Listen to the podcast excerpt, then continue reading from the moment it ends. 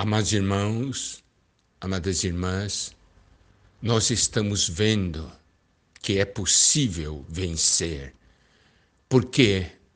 Porque o Senhor, ao falar às sete igrejas em Apocalipse, ele fala a respeito do vencedor.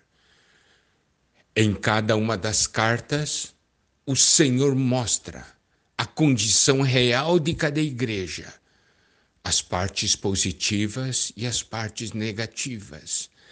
E o Senhor diz uma palavra ao vencedor. Aqui nos mostra então que é possível vencer. Vamos ver agora o que o Senhor diz para a igreja em Esmirna, em Apocalipse capítulo 2, versículo 11. Quem tem ouvidos, ouça o que o Espírito diz às igrejas. O vencedor de nenhum modo sofrerá dano da segunda morte. Nessa epístola, nessa carta, que o Senhor escreve à igreja Esmirna, nós não vamos entrar no conteúdo da carta por causa do tempo, nos mostra que é possível vencer. E aqui diz: vencer é vencer o quê? É vencer essa tribulação, a perseguição e permanecer fiel até a morte. Porque nesses tempos finais, quando o inimigo ataca, quando as tribulações chegam, o inimigo diz a nós que Deus não mais nos ama, que nosso Deus nos abandonou, mas não é isso que o Senhor diz à igreja em Esmirna, a igreja que está no meio da perseguição, no meio da tribulação. Aqui nos mostra que é possível permanecer firmes no meio das perseguições. É possível nós permanecermos firmes no meio das tribulações. Vencer os problemas sendo fiel até a morte, crendo que o Senhor sabe de tudo, conhece tudo e nos leva à frente.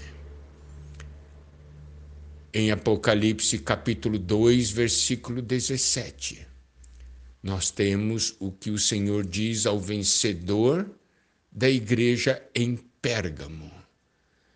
Quem tem ouvidos, ouça o que o Espírito diz às igrejas ao vencedor dar-lhe-ei do maná escondido, bem como lhe darei uma pedrinha branca, e sobre essa pedrinha escrito um nome novo, o qual ninguém conhece, exceto aquele que o recebe.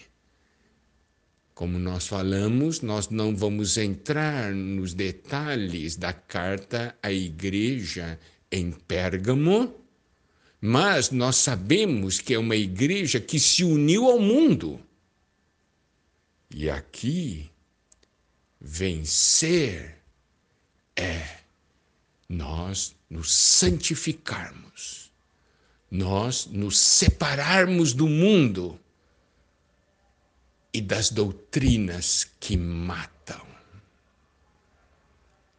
Hoje, o mundo quer nos engolir.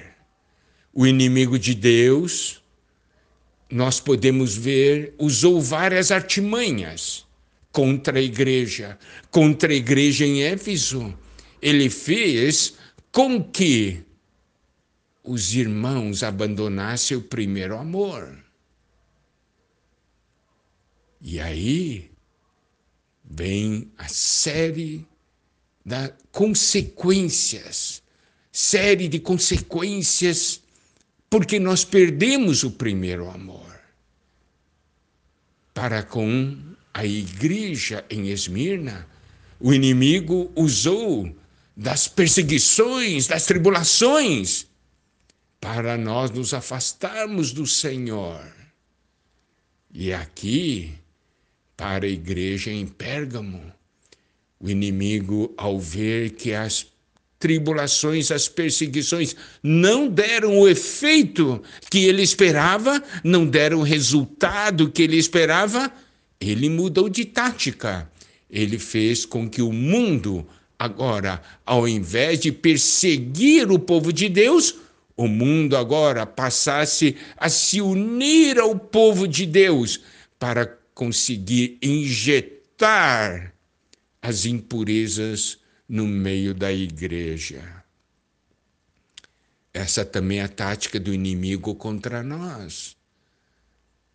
Ele quer que você perca o seu primeiro amor para com o Senhor. E quando você perde o seu primeiro amor, outras coisas entram e tomam conta do seu coração. O inimigo também, por meio das perseguições, das tribulações, quer levá-lo a pensar que o Senhor não está mais cuidando de você. Você então acaba abandonando o Senhor, procurando outros meios. São artimanhas do inimigo. A outra artimanha foi a artimanha que usou contra a igreja em Pérgamo, fazendo com que o mundo, então, ofereça o melhor para nossa carne. E nós somos então tentados, e quando nós nos abrimos e nós nos unimos ao mundo, as impurezas entram. E o resultado é um resultado terrível. Mas é possível vencer cada um desses problemas. Porque o Senhor se dispensa a nós, porque o Espírito, sete vezes intensificado, está operando, e esse Espírito, e esse Espírito, sete vezes intensificado, nos separa do mundo e também das doutrinas que querem matar o nosso funcionamento no corpo de Cristo.